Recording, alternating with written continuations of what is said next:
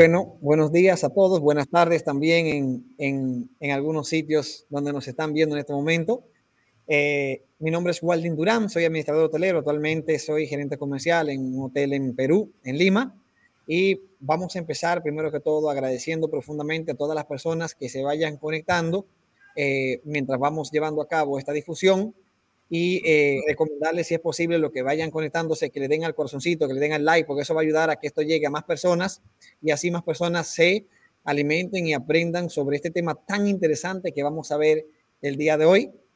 Y el tema que vamos a ver, como ya lo habíamos mencionado y lo, y lo pusimos en la invitación, eh, es nuevos enfoques en el revenue management. Todo ya sabemos y ya sé que ya sé que saben que lo, van a, lo vamos a mencionar, que es que hemos sido golpeados por, por, por, toda esta pandemia y por ende nosotros vamos a ver en, este, en esta pequeña difusión corta estos temas importantes y estas prácticas que nos van a ayudar a nosotros a poder continuar y generar tácticas y estrategias que nos permitan acompañar la recuperación, ¿no? Entonces, yo voy a estar así porque la idea es que eh, vayamos viendo lo que la gente nos va comentando en la red, en el Face también, porque estamos en vivo tanto en LinkedIn como en Facebook. Entonces, el tema eh, que vamos a ver hoy día es eh, nuevos enfoques en el revenue management. Nuevamente agradezco a las personas que se van conectando y eh, recordarles que les invito a que compartan con alguien más que usted sienta que le va a servir y también que le dé al corazoncito el like para que eh, automáticamente el algoritmo de las redes puedan llevarlo a más personas. Bueno, sin más preámbulo, tenemos un invitado especial el día de hoy, señores. Tenemos un, un maestro, un trome, como decimos aquí en Perú, en lo que es el revenue management, que es Diego Pedemonte, y él mismo se va a encargar de presentarse y decir, decirnos de, de, qué, de qué, de dónde proviene y a qué se dedica. Gracias, Diego, y bienvenido al, al LIF. Muchas gracias, Waldin. Un gustazo estar contigo. La verdad que, este, aparte de la instancia esta que es muy interesante, un gusto porque sos una persona este, bastante divertida, así que esperemos que también divertirnos un poco en esta charla. Eh, y bueno, yo, estoy, yo vivo en Uruguay, soy uruguayo, eh, y bueno, eh, soy licenciado en Administración de Empresas, contador público. Después, como me gustó el lado del marketing, este, hice un posgrado en marketing, todo en la Universidad de la República. Y bueno, empecé en, en Trabajé un poco en, la, en, el área contable, luego en marketing en una empresa multinacional de consumo masivo y después por accidente un poco llegué a la, a la hotelería este, en el año 2011, así que ya tengo este, más de 10 años en el, en el rubro. Trabajé toda mi, toda mi, mi experiencia hasta, bueno, hasta, hasta, esta última, que, que, bueno, hace más, un poquito más de un año eh, cofundamos con, con, con, un amigo este, Hotels Conversion App, eh, que bueno, básicamente hacemos revenue y entre otras cosas, pero tratamos de apoyar a hoteles independientes, este, más que nada la comercialización. Eh, y bueno, en, en, antes de esta experiencia, que bueno, fue el último año básicamente, trabajé durante más de nueve años en la gerenciadora más grande de, de Uruguay de hoteles.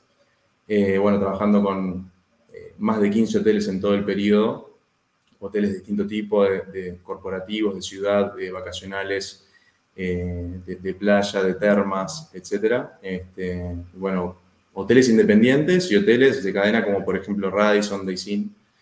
Así que bueno, tengo un poco de experiencia un poco variada y la verdad que, como les decía, eh, accidentalmente en, entré en este mundo y, la verdad que me apasiona bastante.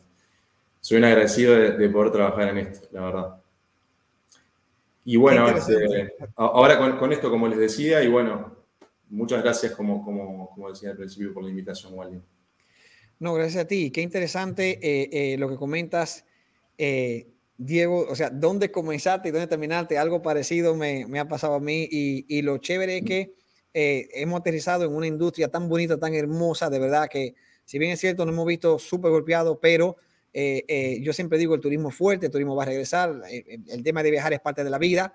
Entonces, eh, esta gente o estas personas o estos gerentes de hoteles que actualmente están todavía con esa incertidumbre de cuándo se va eh, eh, a reactivar las cosas, sabemos que todo va a ser gradual, depende del destino, pero no perdamos la fe, no perdamos la esperanza y vamos desde ahorita aprovechando situaciones como estas, eventos como estos, donde podemos nosotros ir captando es, esas prácticas, esas informaciones interesantes para incluirlo en nuestro plan y poder tomar decisiones que nos ayuden a recuperarnos más rápido, ¿no? Entonces, eh, ya veo que se están uniendo la gente, de verdad, muy agradecido por esto. Eh, conforme se vayan, eh, vayamos pasando el tiempo, van reuniéndose más gente, esto va a quedar grabado también. Pero bueno, vamos a comenzar de una vez. Yo tengo alguna pregunta para ti, Diego, que vamos a compartir con las personas. Y una vez eh, terminando el talk, el conversatorio, vamos a, a, invitar a la gente a que vayan pensando en qué pregunta quieren hacernos para nosotros poder ir respondiéndole. ¿sí? Entonces, eh, vamos a comenzar aquí. Y tengo una primera pregunta para ti y es una, es una pregunta interesante porque eh, es algo que la gente siempre piensa, ¿no? O sea, yo, yo manejo o tengo un hotel pequeño, un hotel independiente, un hotel en provincia, un hotel en, en el fin del mundo, como a veces decimos, pero es, es, es verdaderamente el, revenue management una disciplina exclusiva para hoteles grandes, Diego? La respuesta corta es que no. Eh, y bueno, ahí, ahí lo, que, lo que tiene es que habitualmente el hotel grande eh, está asociado con una operativa un poco más compleja desde el, punto de vista de revenue management. Eh, ¿Por qué? Porque, bueno, al tener un montón de, además, muchas veces los hoteles grandes tienen salas de evento, tienen otras posibilidades, pero además tenemos mucho más habitaciones para ocupar, para vender. Entonces, los hoteles grandes eh, tienen que recurrir, tienen que gestionar más canales, más segmentos. Estoy hablando, por ejemplo, bueno, de grupos, de, tienen mucha venta de repente a través de, agencias offline tradicionales. Eh, la, venta corporativa es muy importante también. O sea, hay determinados segmentos que en un hotel más pequeño eh, de repente no se manejan, segmentos o canales. Eh, pensemos, por ejemplo, en un hotel eh, bien pequeño, no sé, por ejemplo, una, una posada, un hotel de 10, 15 habitaciones. de repente, obviamente, no, no van a aplicar los grupos, probablemente el segmento corporativo no sea muy el, segmento a atender se va, a tender a, manejar más el canal online y el canal directo, o sea, tanto las, las OTAs como su, bueno, su, propia web y, bueno, y luego teléfono y algo de agencias puntual, pero de repente el, universo de canales a gestionar es menor y la, gestión es un poco menos compleja en un hotel pequeño. A, mayor tamaño, generalmente más complejidad, pero eso no quita que sea muy importante eh, gestionar, eh, hacer una gestión activa del revenue management porque como todos saben hoy en día, eh, y vamos a hablar seguramente en el transcurso de la charla, pero es eh, imprescindible, hay mucha competencia, el usuario tiene, o el, potencial huésped tiene acceso a un montón de información, puede comparar distintas opciones en cuestión de minutos. Entonces hay que mantenerse competitivo y para eso el rol del revenue manager, sea un revenue manager, o sea eh, el gerente del hotel o, la persona que sea del hotel, pero esa función es una función que debe ser cumplida, o sea, es, es, como el corazón de, de, lo que es el, el, marketing hotelero. Obviamente hay un montón de cosas que son súper relevantes y más que nada hoy en día con, por ejemplo, todas las redes sociales, eso es fundamental. Pero el corazón, así, de, la estrategia, creo que es la parte de, revenue management y no se puede, este, no se puede descuidar realmente. Ah, perfecto. Qué interesante lo que comenta, ¿no? No, no estaba tan al tanto de esto, mientras más grande, más complejo, pero bueno, muchísimas gracias, eh, eh, eh, Diego. Y hablando de esto, justo también, de esto que tú mencionas, ¿qué opinas tú? Que ya que esto es un tema súper, súper, además de relevante, muy discutible, polémico, ¿no? Y que, y que a veces yo, siendo vendedor, me ha pasado que me ha tocado que ya no es un tema de, hacer una venta, sino enseñar al cliente cómo comprar, porque hasta para el mismo cliente, especialmente el B2B, le hace un poco distinto o le hace un poco diferente o no entiende muy bien este tema de las tarifas dinámicas o las tarifas variables o las tarifas estáticas o lineales, ¿no? Entonces, ¿qué nos podrías decir tú, Diego, qué tú opinas sobre la diferencia o, sobre estas tarifas? ¿Tarifas variables o tarifas eh, eh, lineales? Bueno, ahí eh, creo que, de a poco se está entendiendo y, esto es algo que, se ha puesto, o sea, hace 10, 15 años prácticamente no se manejaban tarifas dinámicas, o sea, eran todo tarifas lineales o por temporadas, a lo sumo tenían, bueno, temporada alta, media, baja y, ahí, bueno, se manejaba el hotel también. Los canales eran otros, no había la información que hay hoy. hoy en día, bueno, las OTAs ya se muchos años que son, este, bueno, para, para, casi todos los hoteles el principal canal de venta, que también, bueno, hay que luchar un poquito para que la página web, o sea, nuestro propio motor, competir con esas otras que tienen todas las herramientas y todo, toda la, todas las, posibilidades de invertir en marketing lo que quieran y, tienen equipos impresionantes desarrollando todo el tiempo, haciendo pruebas y, desarrollando, este, digamos, toda la plataforma para que sea lo, mejor posible y lo más competitiva. Pero digamos que hoy en día, eh, por eso que comentaban en, la pregunta anterior, o sea, cuando uno hace una búsqueda para un destino, hay destinos que, bueno, puntuales que hay cinco o seis hoteles, son destinos muy puntuales. Pero, por ejemplo, en la mayoría de los destinos, sobre todo en ciudades, eh, uno entra a, a Booking Expedia, Despegar, y se encuentra con 100 hoteles, decenas o cientos de hoteles. Entonces, luego después uno aplica su filtro. Bueno, me gusta este barrio, me gusta más o menos un cuatro estrellas o más o menos puedo gastar tanto en el hotel. Eh, pero digamos, aparte de lo que es el hotel y la propuesta en sí y, cómo comunica, que es otro, otro elemento muy importante, eh, un elemento fundamental a la hora de competir con otros, que hoy en día, como comentaba, al haber tanta información, es inevitable que la persona que, ve nuestro, nuestra página eh, o, ve nuestro perfil en una OTA nos va a comparar con otros, la tarifa es fundamental. Entonces, eh, es súper relevante estar encima de la tarifa y, ver cuál es la tarifa más apropiada para cada fecha. Obviamente, en función de la competencia, porque si estoy fuera de precio, difícilmente me compren. Eh, y pero también hay que tener en cuenta algo que es más intrínseco, de cuál es eh, mi ocupación, ¿no? Eh, porque yo puedo, puedo tener establecido, bueno, voy a tratar de mantenerme con este set competitivo, que dicho sea de paso es fundamental, establecer un set competitivo de 5, 6, 10 hoteles, los cuales monitorear y bueno, después también con los cuales compararnos en términos relativos, cuál fue nuestra performance.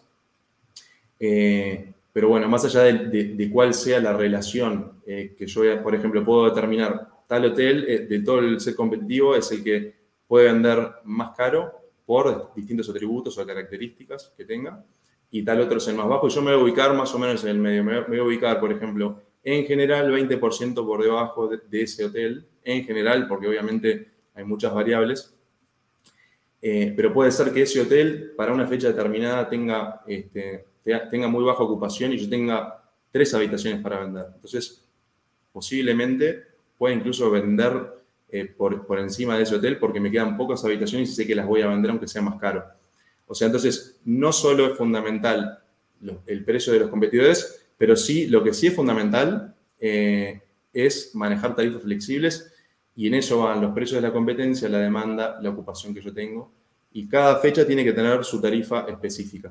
Si yo, por ejemplo, ah, si nos abstraemos un poco de lo que son las, tarifas de los competidores y viéramos solo para adentro cuál es mi ocupación, seguramente eh, si tomamos un mes todos los días o casi todos tengan ocupación distinta. Eh, y bueno, olvidémonos de, las tarifas, como decía, de los demás. Si yo fijo una tarifa muy alta, eh, imaginemos que es lineal, bueno, generalmente voy a, voy a captar poca, poca, pocas reservas, digamos, seguramente a, una tarifa promedio bárbara, pero voy a captar muy pocas reservas. Y me voy a perder reservas de mucha gente que seguramente está dispuesta a pagar un 10, 15, 20% menos. Esas reservas las pierdo. Si pongo una tarifa muy baja, voy a generar mucha venta. Esto es lógico, parece un poco tonto lo que digo. De hecho, es un poco tonto, pero, pero a veces hay que decirlo para, para un poco graficar. Si yo vendo muy bajo, también estoy más allá de la tarifa de los competidores pero seguramente esté vendiendo habitaciones eh, a, un huésped que estaría dispuesto a pagar por mi hotel, por ejemplo, 10, 15, 20% más. Nunca se, va a poder saber cuánto hubiese estado dispuesto a pagar el huésped. Sabemos que nos compra o no nos compra, pero sí lo que podemos hacer es gestionar la tarifa, eh, mirar distintos eh, indicadores, seguir la evolución del pick-up, de cuánto varían la ocupación día por día, estar encima de todas esas variables eh, y usar las, técnicas adecuadas nos va a permitir dinámicamente, manejando dinámicamente las tarifas, este, llegar a un, mayor revenue. Oye, qué, increíble, Diego, qué tal tema, qué cosa tan importante lo que dice. Y aprovecho a hacer una pausa. Gracias por los por las 35 personas que hace un momento se conectaron con nosotros. Ya vamos por ahí en ese, en ese rubro. Les invito, por favor, a que, a que nos den al corazoncito para que sigan viéndose más personas porque está bueno el tema. Entonces, eh, Diego, yo creo que puedo resaltar de acá de que, si bien cierto, sí son varias variables, pero eh, nosotros tenemos como hoteleros, ya sea manual o ya sea a través de un sistema, porque yo recomiendo siempre que trabajemos con un sistema y ahí vamos a hablar de ese tema, pero debemos llevar el control del pickup, debemos llevar el control de, de la cantidad de reservas que van aumentando o decreciendo día a día, que es algo que no hacemos mucho, porque así yo podré más o menos pronosticar cómo terminaré y obviamente eh, eh, la ocupación va a ser una, una variable que te va a ayudar a ti a definir la tarifa, ¿sí o no? Totalmente. Es decir, si, si yo tengo ya, claro, si yo tengo, por ejemplo, el hotel eh, casi lleno, me quedan pocas habitaciones, pero ya yo sé cómo es mi ritmo de reserva, ah, no, me quedo tranquilo porque yo sé que la gente está reservando de último minuto y, y, yo sé que esas reservas van a entrar. Entonces, ¿por qué la tengo tan barato? ¿No? Entonces, qué interesante lo Dale, sí. Claro, no, eso es importantísimo porque eh, eh, está bueno ser competitivo. Y, si yo, yo, por ejemplo, empiezo con el hotel en cero habitación y estoy mirando para dentro de cuatro meses, que, está bien que para algunas fechas tenga cero, cero, habitación reservada, ahí yo puedo ver a los demás y, fijarme, o sea, fijar mis tarifas en función de más o menos lo que yo entiendo que, que vale mi hotel en función de los otros. Pero después ya empiezan a moverse las fichas entonces, como lo que hablábamos recién, o sea, puede que el, competidor que es como el líder en tarifa de, mi set competitivo esté vendiendo a 100 y yo habitualmente en condiciones de con poca ocupación tenga que vender, por ejemplo, 80 o un 20% menos, puede pasar que para justo para dentro de cuatro meses tengo un grupo que, bueno, o tengo un par de grupos eh, y sé que los demás competidores no tienen nada o, lo intuyo pero bueno, y tengo 80% de ocupación, entonces ahí no voy a respetar eso de más o menos vender 20% por debajo de ese. Y obviamente la relación hay que hacerla con, con los otros competidores también. Pongo el líder en tarifa, este, por poner un ejemplo. En ese caso, perfectamente puedo igualarme a esa tarifa o incluso vender por encima, porque obviamente, con la experiencia trabajando en el hotel, uno puede saber que, bueno, eh, si, tengo un hotel de 100 habitaciones y ya tres meses antes tengo, por ejemplo, 80 ocupadas, ok, capaz que el pick-up va a ser muy, muy bajo, voy a vender muy lento esas habitaciones, pero tengo tres meses. Entonces tengo esa tranquilidad. Y otra cosa que pasa, que, eh, que, un poco me, siempre trabajé, en, digamos, en, durante los nueve años anteriores, anteriores a, a mediados de 2020, había trabajado en el mercado uruguayo. Ahora estoy conociendo otros mercados, Lima, eh, bueno, Chile, Santiago, otros mercados, digamos, y me llevé la, sorpresa de que noto como que no se gestionan muy activamente las tarifas. Y hay veces que eh, hoteles muy buenos incluso. Entonces, a veces es difícil, eh, yo en otros mercados que estaban como muy maduros en cuanto a revenue, enseguida te dabas cuenta cuáles, las fechas, cuáles eran las fechas en las cuales había gran demanda y los hoteles iban generando ocupación era muy fácil porque ibas viendo cómo subían las tarifas.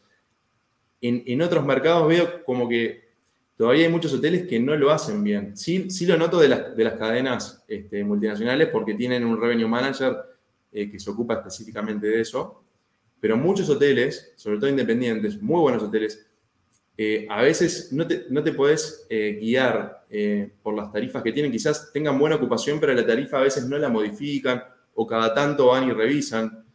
Eh, entonces, también es importantísimo tener en cuenta mi situación. Si yo tengo ocupación alta, por ejemplo, no me importa lo que hagan los demás, entre comillas, porque obviamente tampoco voy a vender el doble, pero, pero, hay que tener las dos cosas en, mente y bueno, tampoco se pueden hacer reglas, porque incluso hay hasta, hay, programas como que es piloto automático, pero por eso siempre está bueno eh, que, poner eh, en, juego la, digamos, la experiencia de uno, el criterio, que es fundamental. Por eso, como revenue manager, me quedo tranquilo, o sea, no me, no me pongo nervioso cuando me hablan de, de, herramientas que, así como de piloto automático, que toman, que con reglas toman las decisiones, porque hay un montón de, variables eh, que juegan en este sentido. Un poco para, para redondear ese tema. No, y buenísimo. Y, hemos abarcado un montón en este tiempo que tenemos. Y hablando de eso, de variable, seguro que ya tú mencionaste alguna, pero ¿qué otra cosa debemos nosotros considerar que es importante a la hora de nosotros? Esto es importante, fijar tarifas. O sea, estamos con el plan de ventas, estamos ahorita con los hoteles reabriendo, eh, eh, eh, muchos hoteles independientes que no tienen una empresa que le asesora con el tema de revenue management, tienen miedo a atacar, que ya vamos a hablar de eso. Estamos dejando lo mejor para el final, así que no se vayan. ¿Cómo, ¿Qué considero? ¿Qué más? ¿Qué variable es importante, Diego? Así como si fuera cuchara para un bebé que no entiende nada, debo considerar para fijar las tarifas. Bueno, las dos principales ya estuvimos hablando bastante, ocupación y precios de la competencia. Eso Correcto. como el ABC. Después, obviamente, el contexto, por ejemplo, todos sabemos lo que fue la pandemia y, obviamente incide en forma brutal, pero después hay, en definitiva, la ocupación y la tarifa del set competitivo, aunque como dije, en muchos casos el set competitivo a veces está un poco distraído y no, no, no, siempre reacciona a tiempo ante cambios en demanda, pero la demanda es la que, la que debería indicar si las cosas se hacen bien, eh, debería generar, ir generando más ocupación en los hoteles para determinadas fechas y las tarifas deberían ir subiendo. Eso sería si, todos los hoteles tuvieran un revenue manager que hiciera su trabajo en forma activa. Eh, entonces, la demanda es lo que condiciona esas dos variables, en realidad, ocupación, este, ocupación y, precios de concept. Pero, o sea, hay, determinados, hay otras variables, por ejemplo, en, hoteles, sobre todo vacacionales. El clima es un factor que uno no lo puede prever hasta entrada de la semana de repente y bueno, uno se puede cubrir con tarifas no reembolsables, por ejemplo, que bueno, que ahora durante la pandemia eh, todos los hoteles flexibilizaron porque en realidad uno no, tenía de repente la confianza o la certidumbre de, ok, reservo ahora y puedo ir en dos semanas a hospedarme este hotel. Capaz que me cambiaban las condiciones, no podía ir no podía alojarme por, restricciones, por ejemplo. Pero ahora sí ya estamos más en condiciones de, de ir hacia no reembolsables, que igual se pueden mantener también una flexible, una no reembolsable y, dar un incentivo, por ejemplo, una diferencia de 10% si reservas una no reembolsable. Con eso nos podemos cubrir, pero obviamente si, me quedan eh, un 20% de ocupación, 30% de ocupación para el sábado en un hotel vacacional y estamos a lunes y ya se sabe, o, a miércoles, y se sabe que todo va a llover cinco días seguidos eh, y es un hotel de playa, seguramente, bueno, la gente va a tratar de cancelar y las flexibles que puede cancelar, las reservas flexibles. Y bueno, otra gente va a dejar de, reservar. Entonces hay, un montón de variables, pero digamos que las más, lo, más importante es eh, ocupación y tarifa del, ser competitivo que vienen dadas por la demanda, justamente. En cuanto a, en cuanto a las tarifas y todo esto de, de, tener en cuenta las fechas, este, y, hay, digamos, hay fechas que ya sabemos que vamos a tener buena demanda, por ejemplo, feriados, eh, no sé, por ejemplo, Año Nuevo en muchos destinos, sabemos que siempre se llena, o los periodos de vacaciones, ya eso, esas fechas no podemos esperar a que empiece a generarse ocupación para ver qué hacemos con la tarifa, no. Ah, lo, que yo recomiendo es tener un calendario, este, bueno, tenemos un calendario, por ejemplo, estamos a 4 de noviembre, bueno, por lo menos, por lo menos, a mí me gusta manejar un año calendario, pero por lo menos, no sé, a esta altura, hasta el, no sé, hasta julio, agosto del año que viene, tener fecha por fecha, ya establecida la tarifa a la cual vamos a vender. Luego esas tarifas se van a ir moviendo, porque eso es como, como el arranque, ¿no?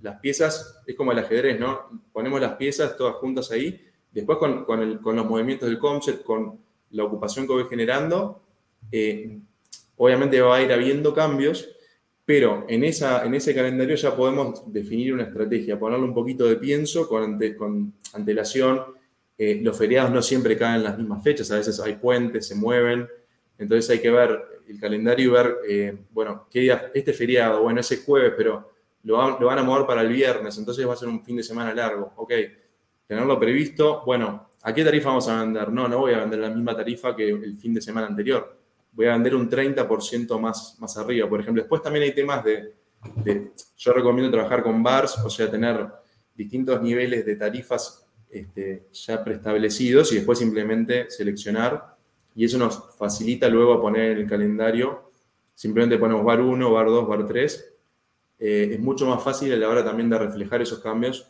en una planilla. Eh, pero son cosas que realmente, digo, para mí es, un poco nuevo esto de ser, este, de trabajar para hoteles independientes como en forma, en forma como con mi empresa, digamos, este, había estado siempre en el mercado uruguayo y, en realidad me sorprendí de, de, cómo estas cosas en muchos hoteles que, son muy buenos, que tienen 4,5 de repente en TripAdvisor, 9 puntos en, Booking, por ejemplo, de puntuación, eh, son hoteles hermosos y a veces se descuidan estas cosas que son, o por ejemplo, temas de paridad, a veces uno ingresa a las OTAs y tienen tarifas más, bajas que en la web, o en, las OTAs hay tarifas cancelables en la web no reembolsables, cosas que que bueno, está bueno ponerle un poco de pienso. Eh, después está el día a día, pero hay cosas que son como básicas. Son reglas que no, nos podemos permitir eh, romper esas reglas. de, de una manera. Son como los más del revenue management. Wow, increíble, Diego. Y nada, otra vez una pausa para invitar a las personas que ya están conectadas. Muchas gracias por los que están aquí en sintonía y que se están quedando. No se olviden darle al corazoncito. Aquí estamos con Diego con temas tan interesantes. No me esperaba tener una conversación tan amena. Súper bien, gracias, Diego. Y, y, bueno, yo tenía fe igual, igual es, tanto, es, tanto, es tanto el contenido que nos pasa, Diego, de verdad que yo creo que, ¿sabes qué? Tengo un hotel independiente, mejor me busco un especialista en revenue management, yo creo, ¿ah? porque de verdad que, no, o sea, es un tema interesante porque yo sé que en el mercado hay especialistas en revenue management que nos pueden apoyar con estos temas o hay estos sistemas de revenue management tool o herramientas de revenue management que podemos implementar en nuestro, en nuestro, pero señores, de verdad, o sea, yo necesito retorno, necesito flujo de caja y estoy pidiendo dinero y no me estoy dando cuenta. Y mira todas las cosas interesantes que nos está comentando Diego.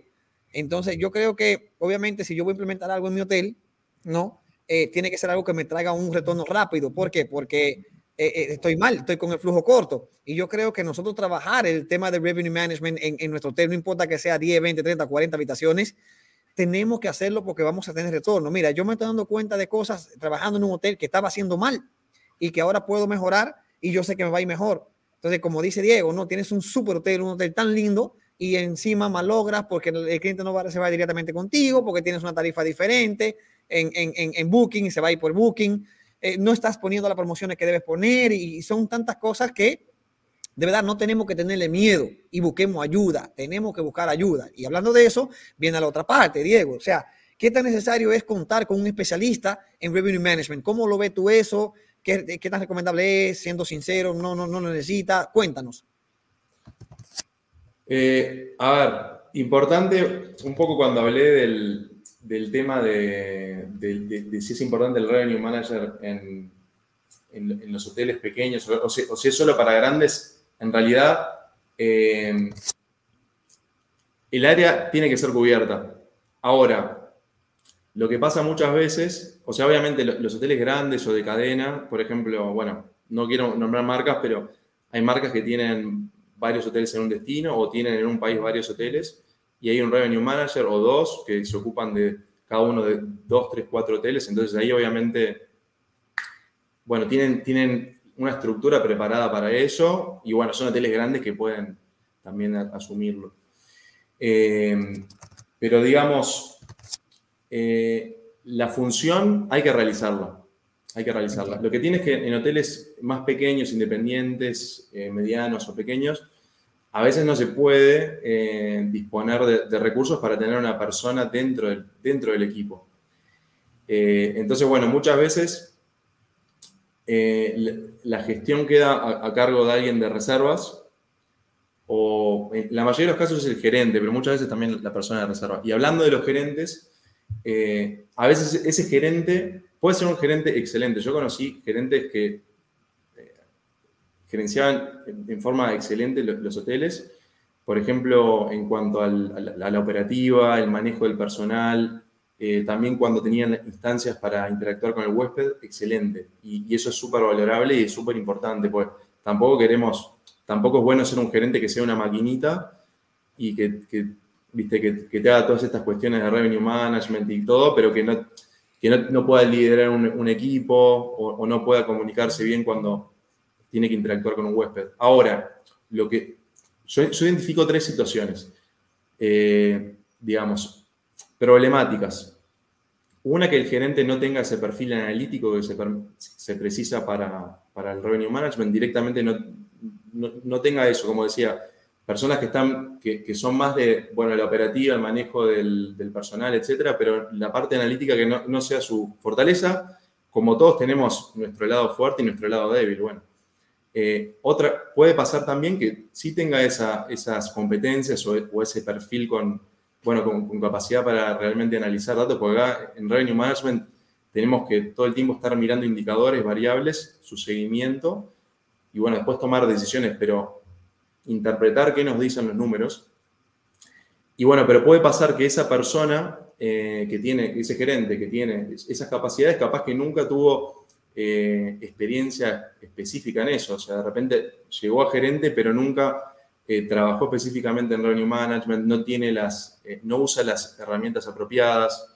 Y después otra situación puede ser un gerente que sea bárbaro, o sea, que, imaginemos que domina bien o no las otras áreas, pero el revenue management puede haber tenido experiencia y que lo domine muy bien, eh, puede, tener a disposición este, las, las, herramientas apropiadas, por ejemplo, las planillitas, a mí me gusta mucho trabajar con Excel, se pueden usar este, eh, Revenue Management Systems, eh, que están muy buenos, son caros, pero bueno, perfectamente se pueden hacer bien las cosas con, con planillas de Excel.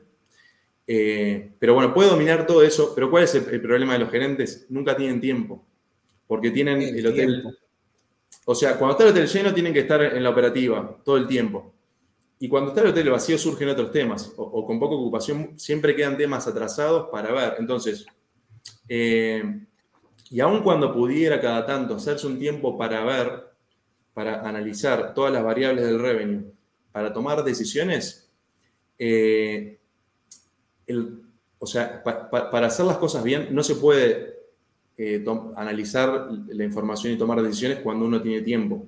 Hay que hacerlo todos los días. quizás, quizás no todos los días, pero depende del contexto. O sea, yo, por ejemplo, nosotros este año eh, eh, venimos trabajando hace varios meses con un par, un par, de hoteles. obviamente nos tocó un, periodo muy difícil para, para, comenzar. Fue todo un periodo, también a toda la pandemia nos sirvió para como reorientarnos y bueno, y por eso también comencé con este emprendimiento pero obviamente caímos en el peor momento de la historia de la hotelería, más o menos. Y sí, más o menos no, en el peor momento. Pero bueno, a lo que iba eh, es a que cuando empezamos a trabajar eh, con, los hoteles que estamos trabajando actualmente hace unos meses, bueno, el movimiento de reservas era muy, muy poquito lo que entraba. Eh, entonces, por ejemplo, capaz que el análisis, en lugar de hacerlo todos los días, se puede hacer tres veces por semana y el pick-up no cambia mucho o dos veces por semana. Ahora, si estás en, un hotel operando en condiciones normales, en alta temporada, capaz que el análisis de pickup lo tenés que hacer dos veces todos los días. Entonces, eso de que, por eso vuelvo a ese tema también, de que, el gerente se ocupe también de eso, bueno, capaz que si tú le preguntas a un gerente que, que tiene un hotel bastante dinámico, probablemente le destine no sé, media hora o una hora al, revenue en, toda la semana. En promedio, capaz que hay una semana que, no mira nada. O... Entonces, ese es otro problema. Eh, no dedicarle el tiempo suficiente y con la suficiente constancia. Y estamos hablando de, algo que es fundamental, porque eh, no importa ahora los, ejemplos, con lo pero, pero, pero hemos visto nosotros incluso cuando llegamos a alguno de los hoteles que estamos trabajando ahora, eh, que bueno, estaban vendiendo, fuera de precio y de repente a veces estar, por ejemplo, 20% eh, por encima de lo que deberías estar, te implica que el, revenue generado sea, eh, no sé, 60% menos. Como a veces tocando un poquito la tarifa, por ejemplo, yo bajo 20% de la tarifa y el revenue se me mueve un 60%. Esas cosas pasan y aunque no parezca, luego de que uno toma las decisiones y ve, ve lo que nos devuelve la información, eh, los resultados, digamos, este, entonces, por eso a mí me gusta cuando, a la hora de, por ejemplo, vender el servicio, me gusta también a veces hacer una prueba y ahí un poco hablan los números. Este, pero en definitiva, creo que, el revenue es algo, que, es algo que hay que hacerlo, sea un hotel chico o grande. El hotel pequeño, como decía antes, puede tener capaz que su página web y una, una o dos otras. A veces trabajan solo con, una OTA porque, bueno, justo en su mercado es la más relevante. Ok, pero hay que gestionar la tarifa. Hay que tener una persona, puede ser el gerente, pero si lo hace el gerente, que le dedique el tiempo, este, digamos, necesario, porque es una, una tarea que como tantas otras no se puede descuidar, pero a veces es el tema de la sábana corta, ¿no? Eh, si, si, atiendo un tema, descuido otro y así pasa con, con, otros temas también importantes en el hotel. A veces, por ejemplo, no sé, por poner un ejemplo, responder los comentarios de los huéspedes, que es tan importante en, las otras, o sea, por ejemplo, en, los, en Google, en TripAdvisor, está bueno responder eso y eso son cosas que a veces quedan, bueno, para cuando tenga tiempo entre unos meses. No se puede a veces todo. Bueno, Diego, en verdad, y, tú dijiste algo muy importante, y yo sé que tú también y ambos hemos leído eh, temas y estadísticas que incluso eso, el tema de la reputación en línea, puede hacer que tú genere más ingresos, porque tú podrás ah, subir tarifas sin disminuir ocupación porque ya tienes una reputación hecha que hace que el cliente se sienta influenciado para reservar contigo. Qué interesante. Óyeme, y, y, ¿sería un revenue management o un revenue manager centrado o tercerizado? ¿Cómo lo ves tú? Porque yo me imagino que el público ahorita que está con nosotros y que está haciendo su pregunta para el final, eh, se está preguntando ahorita, ¿y qué hago? ¿Me contrato a alguien porque no tengo plata para tenerlo en planilla o lo tercerizo? ¿Qué, qué tú recomiendas, Diego? A ver, obviamente, hoteles grandes con, con muchos recursos van a tender a, a contratar a, alguien, o sea, por, por, un tema de que tienen los recursos. O cadenas, porque además ese tiempo del revenue manager se, se, divide entre dos, tres, cuatro hoteles y está más justificado contratar a alguien. Además, esas personas, al revenue manager muchas veces se le terminan pidiendo otras cosas. Yo, por ejemplo, si bien tenía mucho trabajo con, o sea, trabajé con más de 15 hoteles en todo mi periodo en esta gerenciadora de Uruguay que, les comentaba, pero bueno, eh, y estaba muy entretenido, la verdad, pero también, como, como estaba contratado por la empresa, también me, ocupaba de otras cosas. O sea, me ocupaba, por ejemplo, de hacer acuerdos con eh, programas de beneficios o bancos, eh, me ocupaba de, la publicidad de los hoteles de Google Ads, que es otro, otro de los servicios que también ofrecemos. Pero bueno, al, tú estar contratado también, bueno, en un hotel, por ejemplo, te pueden pedir, no sé, dame una mano con, atendeme, no sé, las reservas o... Al, al, final esa persona tiene como su núcleo, obviamente, revenue management, pero termina haciendo otras cosas que al hotel sí le pueden ser útiles y salvar la vida en algún, ¿viste? O algún día que cubrir a un compañero, lo que sea, desde ese punto de vista es una ventaja contar con alguien dentro del hotel. Ahora, ¿eso es viable para, los hoteles independientes, por ejemplo, medianos y pequeños? En general no. Y ahí es cuando en realidad está bueno tercerizarlo.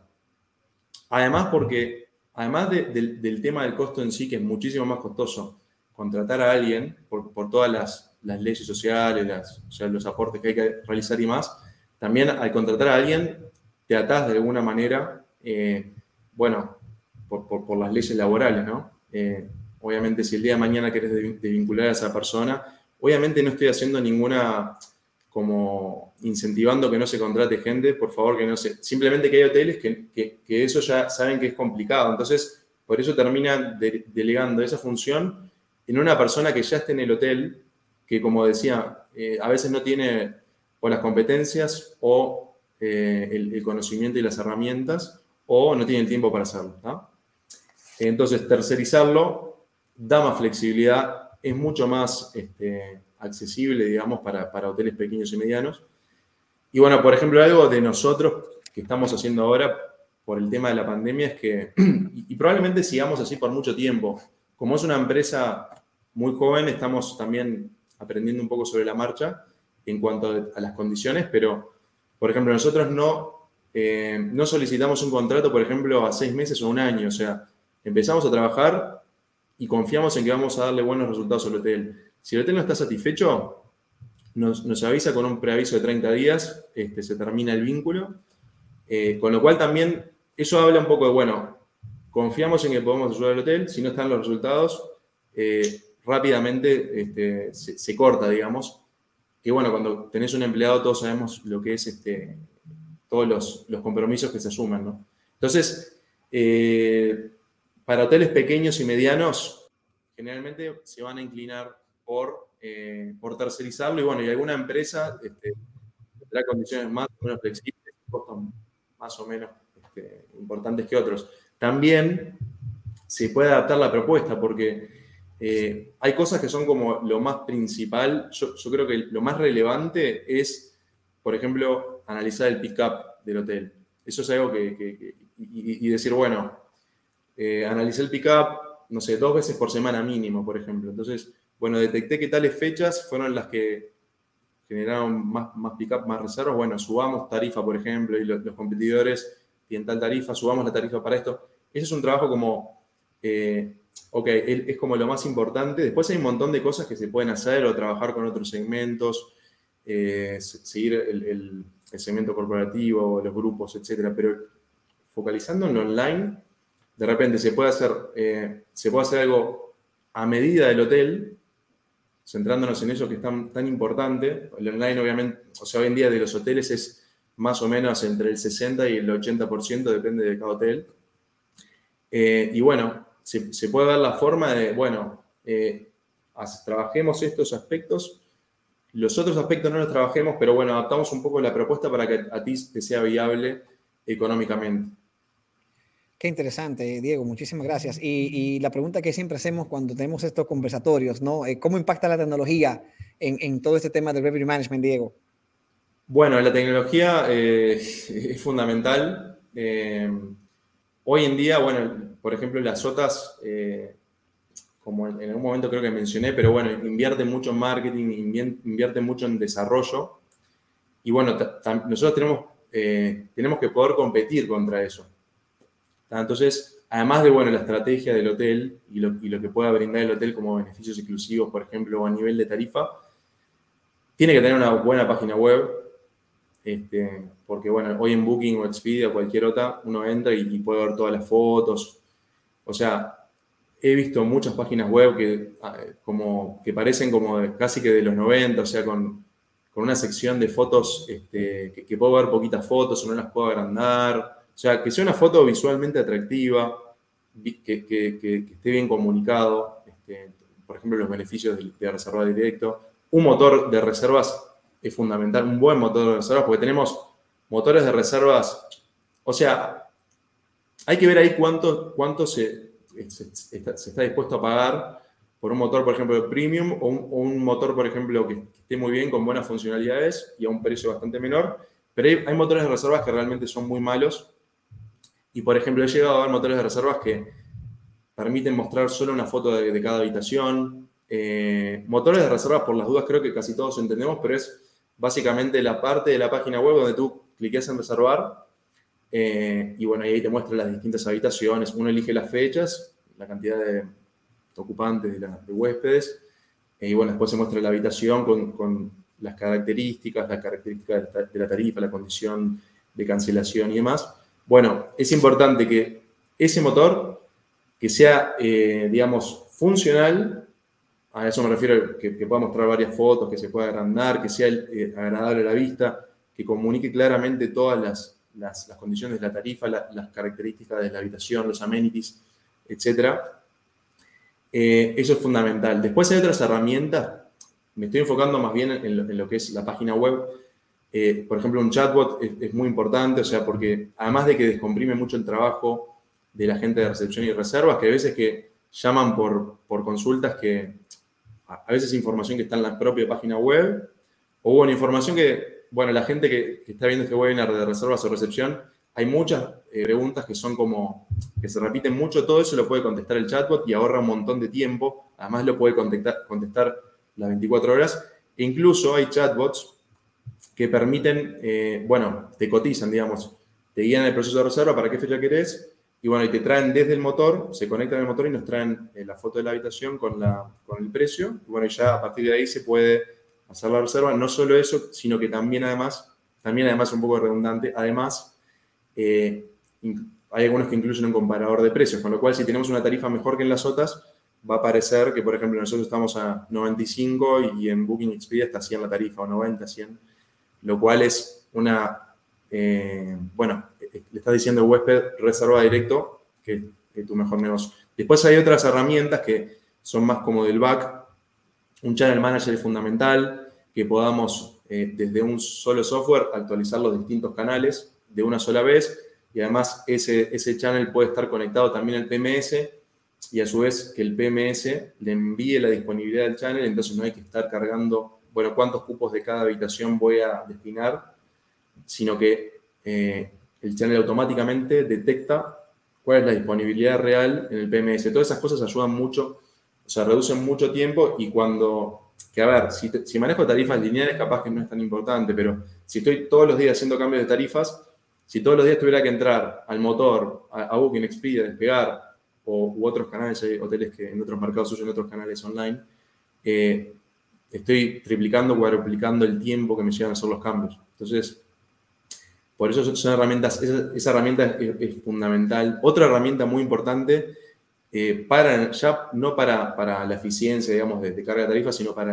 el análisis, es el Rate Shopper, que básicamente es, es, una herramienta que me trae los precios de la competencia, que, bueno, yo lo miro todos los días eso, y no, no, no es un software caro, pero de todos modos, para hoteles que no tienen muchos recursos, yo recomiendo usar el, el Rate Shopper de Expedia. Antes teníamos el de Booking también, ahora hace aproximadamente un año que ya está fuera de servicio, pero el de Expedia, sobre todo para mercados donde Expedia es un, es un canal relevante, porque por ejemplo, en algunos mercados Expedia no vende casi nada y hay hoteles que no venden a través de Expedia.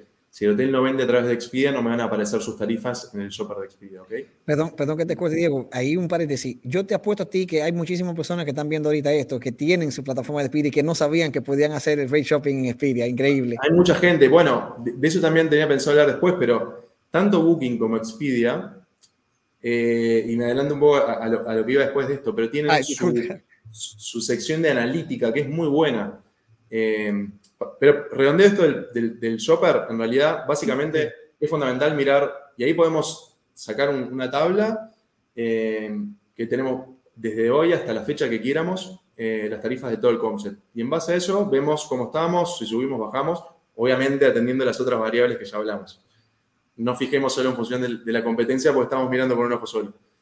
Ahora, vamos a eso. Eh, hay, después hay, lo que llaman RMS o Revenue Management Systems, que, nos, brindan mucha información, pero son un poco caros, la verdad. Yo personalmente para, para hoteles medianos y pequeños, que son con los que más trabajamos, eh, prefiero manejarme con planillas y, bueno, y, ver información, tomar esa información de Expedia, salvo que sea un mercado que Expedia no es relevante, entonces ahí sí necesito, por ejemplo, un shopper.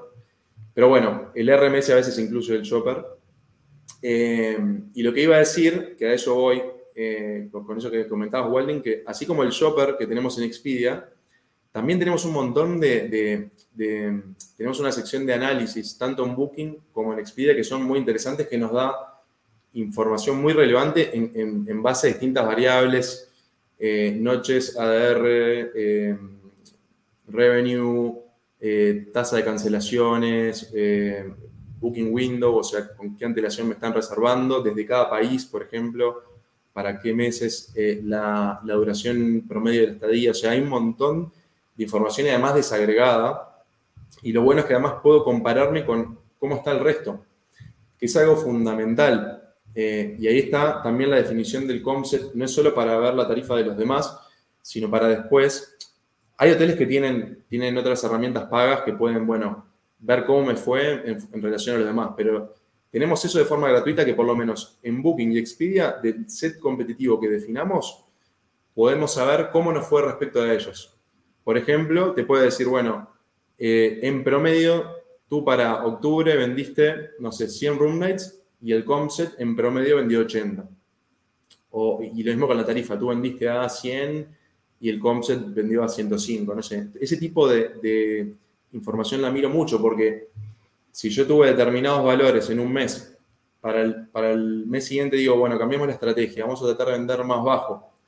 Y si esos, es, eso, porque, a ver, un mes no es igual al otro. Entonces, si comparamos en términos absolutos, ah, en octubre vendí eh, más que, eh, menos que en noviembre, entonces en noviembre esas cosas bien, no.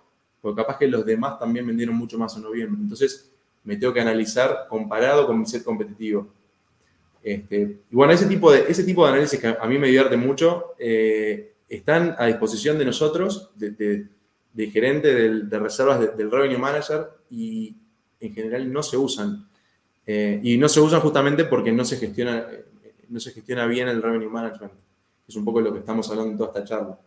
Pero bueno, los que, los que sea que, vayan a contratar un Revenue Manager o no, los que puedan, eh, les, o sea, les sugiero que, vayan a esa parte de, estas dos OTAs principalmente, que está muy jugoso. Perfecto, Diego, increíble, lo repito. Pues, señores, vamos a aprovechar las pestañas, eh, la parte de Analytics que nos da las OTAs, especialmente Booking Expedia, para nosotros tomar decisiones. Y no solamente eso, nos muestra incluso eh, eh, la, ventana de reserva, qué tan pronto están reservando, que eso nos ayuda a nosotros tomar decisiones en la tarifa, qué tantas cancelaciones están teniendo nosotros con ese competitivo. Y yo siempre le aconsejo a, la gente que no se compare con usted mismo, eso no tiene ningún sentido. Compárese con la competencia para ver si a usted le están quitando participación de mercado o si, o si, o si tú estás generando más y cómo puede eh, mejorar, ¿no? De verdad que ha sido muy ameno, ha sido muy ameno. Ya tenemos una pregunta ahí, por ahí. Eh, eh, saludos, Erika. Erika Shredder es de Ota Insight, que justo que tú estabas hablando, eh, Diego, de los Rate Chopper. Es una plataforma increíble para hacer, yo creo que una de las más chéveres que, que, podemos encontrar. Sí, sí, conozco, conozco. Perfecto. Y volviendo al tema, eh, eh, ya se nos están haciendo nuestras preguntitas por ahí, que ya la vamos a hacer ahora. Vamos a dedicar cinco minutos para eso. Por eso nos quedan unos tres minutos más para la última pregunta que vamos a hacer y que siento que es importante. Eh, eran dos, pero ya no, no, se nos acaba el tiempo porque ha sido demasiado chévere. Y yo creo que hay espacio para otra, para otra difusión. Pero, ¿por dónde comenzar, mi estimado Diego? ¿Por dónde comenzar a mejorar la gestión de un hotel? Voy a tratar de, ser breve porque la verdad que empecé a, explorar por, caminos que no tenía pensado, pero... Está buenísimo, de verdad.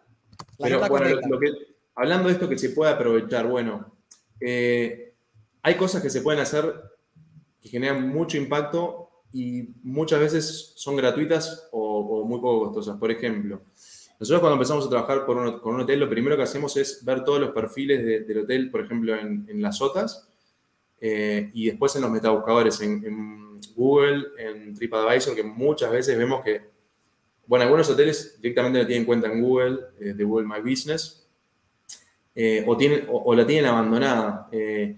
Y es importante, ahí la gente carga sus fotos, pero el hotel tiene que tener sus fotos oficiales, digamos, las mejores fotos que, tenga y en buena cantidad en todos los canales. Eso es fundamental. Además, la información que puede incluir fotos, fotos clave, clave y en las otras. La foto principal. Perfecto.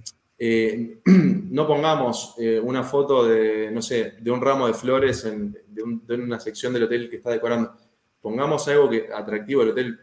Si el hotel tiene una habitación hermosa, pongamos la habitación, pongamos la piscina en verano, o sea, esas cosas, mismo la, foto no tiene por qué ser estática, es más, por las temporadas podemos ir eh, variando, como decía, el ejemplo clásico es el verano, la gente quiere una piscina muchas veces pongamos la piscina en invierno, eh, bueno, pongamos la piscina, climatizada o, no sé, pero hay que poner un poco de, pienso a eso. También cada tanto ir variando la, foto está bueno. Las fotos en sí del, hotel, si tenemos 50 fotos que, entendemos que son las mejores, que, en todos los canales estén esas fotos. Muchas veces veo determinadas fotos en Expedia, otras en Google que están mucho peor, o sea, que algunas de mala calidad eh, sacadas con celular. O sea, no, tenemos buenas fotos, pongámoslas en todos los canales. Pongamos eh, fotos em, suficientes de cada área del hotel, que eso es otra, una de las cosas que, nos piden las otras. Pongamos en las habitaciones por lo menos 3-4 fotos y al menos una foto en la cual se vea el baño eh, en forma amplia, no la, no sé cómo le llaman en otros países, pero la pileta, la, bueno. La bañera, el hot tub, ¿es ese? Donde uno se lava las manos. Ah, el lavamanos. El lavamanos. O sea, pongamos o, dos fotos del baño, pero ese, ese, tipo de cosas que hay, eh, a ver, y está estudiado, después está la página web, ¿no? Que nosotros también trabajamos mucho. Eh, gracias, Dalia. Eh, después la página web que nosotros trabajamos mucho, o sea, hay, veces que la página web no está bien, no está bien armada, más allá del diseño y todo, que a veces, bueno, el hotel no puede incurrir en un costo de cambiarla toda, pero bueno, pongamos secciones relevantes. Hay veces que no tienen, por ejemplo, una, parte de ofertas y promociones. Eh, a veces las fotos eh, no, están... ¿Por qué en Booking tengo buenas fotos y en la página no? Hay un montón de cosas que se pueden trabajar. Comuniquemos en la página web que tenemos la mejor tarifa en un lugar visible y que tenemos, eh, no sé, algún beneficio que pueda dar el hotel sujeto a disponibilidad, late checkout, late check-in, upgrade gratuito, no sé, pongamos algo para que la gente, ¿por qué? porque la gente que va a las OTAs está estudiado que un buen porcentaje luego va a la página del hotel a ver si encuentra algo mejor. Obviamente, si, no ofrezco nada y encima tengo una tarifa más alta, reservan por las OTAs que ya les dan confianza porque obviamente la gente tiene buenas experiencias en general con, Booking Expedia. Y algo más, redondeo, los, eh, no solo influye en, cómo esté eh, o, visualmente, que es lo que vemos todos cuando uno entra a un hotel no lo conoce y ve las fotos. También, por ejemplo, poner un buen, eh, varias fotos del desayuno, que a veces es una cosa fundamental y, en algunos hoteles no vemos fotos o vemos una foto de un plato con, de, una mesa con un poco, algo servido. No, si tenemos un buen buffet, yo sé que en, pandemia eso se cortó un poco, pero pongamos una buena foto, un par de buenas fotos. O sea, en definitiva, eh, que, algunas de esas cosas eh, tenemos un índice de, optimización que nos marcan las otras 80, 100, 90%. Eso tiene que estar en 100. eh, y la OTA te detecta que está en el 100 cuando entiende que pusiste las fotos suficientes de cada categoría. Estar en 100 es, un, es algo que debemos sí o sí hacerlo y eso nos va a permitir tener un mejor posicionamiento en las búsquedas. Si tenemos un, 80, por ejemplo, hagamos los cambios necesarios. Incluso se pueden descargar, por ejemplo, hay una guía de Expedia que no sé que se puede eh, descargar eh, con, tips para esto. Pero tengamos eso en 100. Si estamos, si estamos en 80, podríamos tener un mejor posicionamiento de que tenemos seguro. Hay otros otras variables que afectan el posicionamiento en la OTA, pero eso es un, un importante. Y aún si tenemos 100%, porque podemos tener 100% y, por ejemplo, el orden de las fotos que sea que, no esté bueno. O sea, está bueno que las primeras 10 fotos capten bien la atención del, huésped y que muestren un poco las áreas principales. No, no poner, por ejemplo, un absurdo, las primeras 10 fotos todas de la sala de eventos. Que además en, en, Booking en general no voy a ir a reservar un evento, ¿no? Pero bueno, un poco para arriba, espero haber transmitido un poco la idea de esto, que, todos lo podemos hacer, es simplemente ponernos, o sea, yo en realidad lo he visto muchas veces y, lo hemos hecho, hemos optimizado para muchos hoteles, entonces, y, ya sé, o sea, ya lo sé de memoria en qué cosas fijarme, pero aún eh, si uno no es experto en esto y no lo ha hecho, seguramente uno puede entrar con, una visión crítica a su perfil y decir, tengo las, fotos, el orden está bien, la foto principal es la mejor, tengo, tengo todas las áreas del hotel representadas, tengo suficientes fotos de, habitaciones, tengo otro canal con, tengo un canal con tres fotos que le cargué y otro con 40. Ese tipo de cosas, un poco para, para dejarlos pensando y que cada uno después este, revise, está bueno. Y de nuevo, estar bien en las otras también nos va a generar tráfico a la web, que después, si, si tenemos la, la web bien, un buen motor y y hacemos una buena estrategia, seguramente podamos robarle nosotros un poco este, a las otras que hoy en día este, han, tenido, han cobrado tanto protagonismo.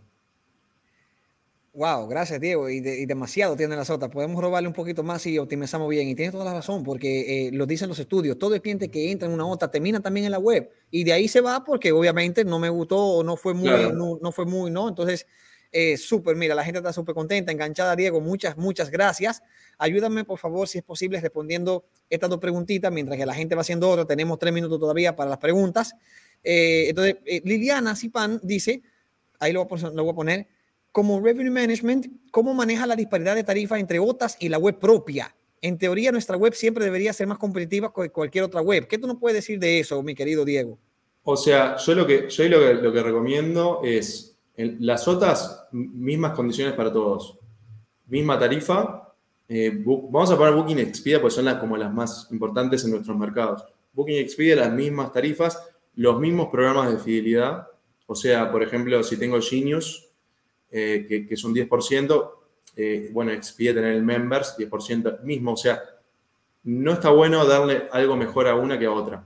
Todos que, o sea, son, son así como yo capaz que lo, puse un poco como enemigos, pero son nuestros, nuestros socios también. Eh, entonces hay que cuidarlos también. Eh, y bueno, entre otras, mismas tarifas, mismas condiciones, mismos beneficios, en lo posible. Y tampoco recomiendo mucho eh, ya ir a nivel 2 de Genius, ese tipo de cosas, porque ya, por ejemplo, le estamos dando un 15% muchas veces. Entonces después yo en mi página web voy a tener que bajar aún más la tarifa. ¿ah? Eso punto uno. Paridad entre otras.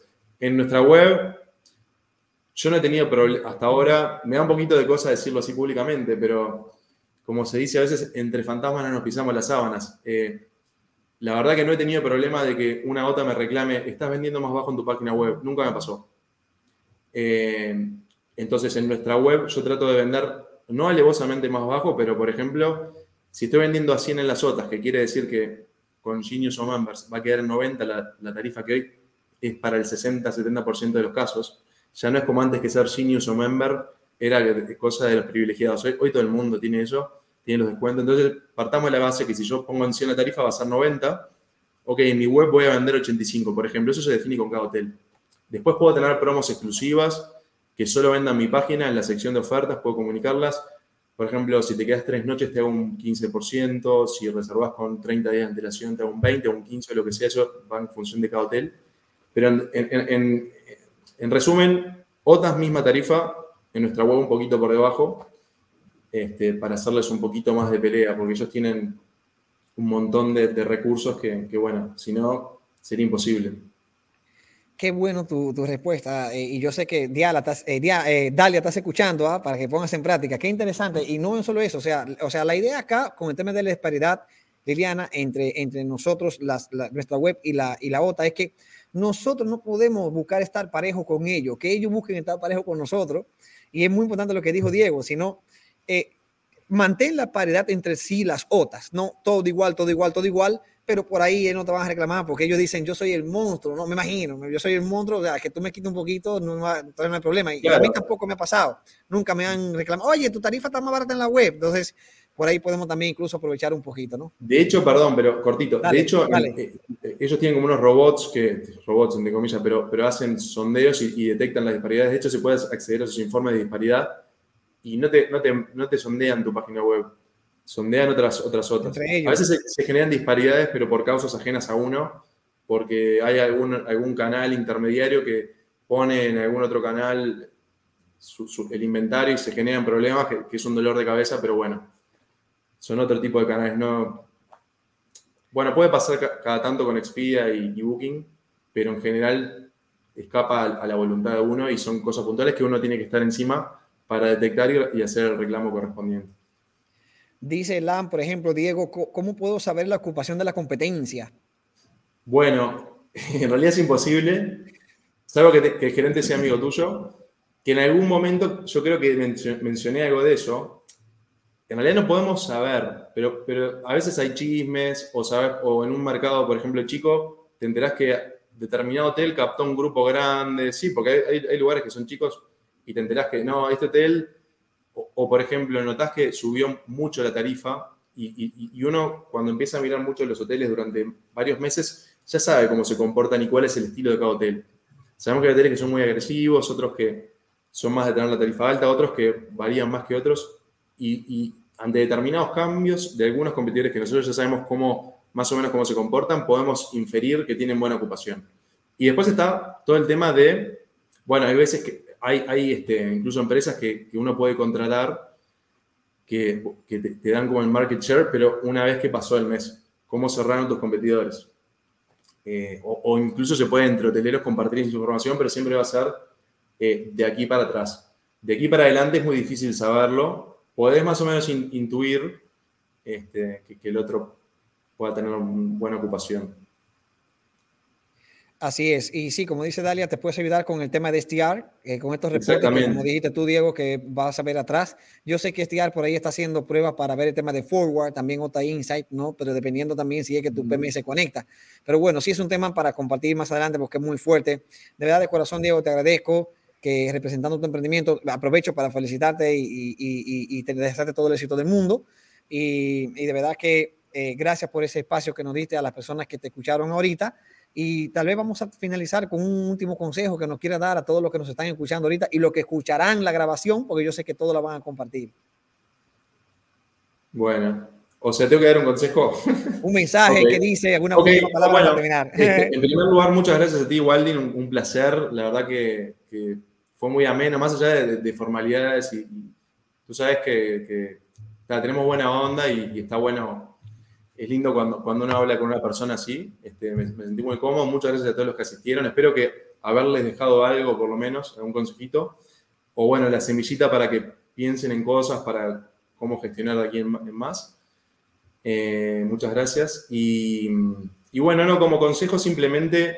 Eh, sea, sea tercerizando, acá no, no, es cuestión de, yo hacer publicidad en mi empresa, simplemente tengan ese, me gustaría haberles despertado esa inquietud para que ustedes vean cómo están haciendo, que, paren un segundo en, esta este, locura que a veces están en los hoteles, yo entiendo, este, pero parar un segundo y analizar, eh, bueno, cómo estoy haciendo las cosas. Y yo, yo creo que les dejé algunos conceptos para que ustedes mismos revisen y bueno, y, cómo puedo mejorar? Aunque no, aunque no contrate una persona, eh, pero ¿cómo puedo hacer para darle un poco más de, importancia a este tema que es tan, que es tan importante, eh, valga la redundancia?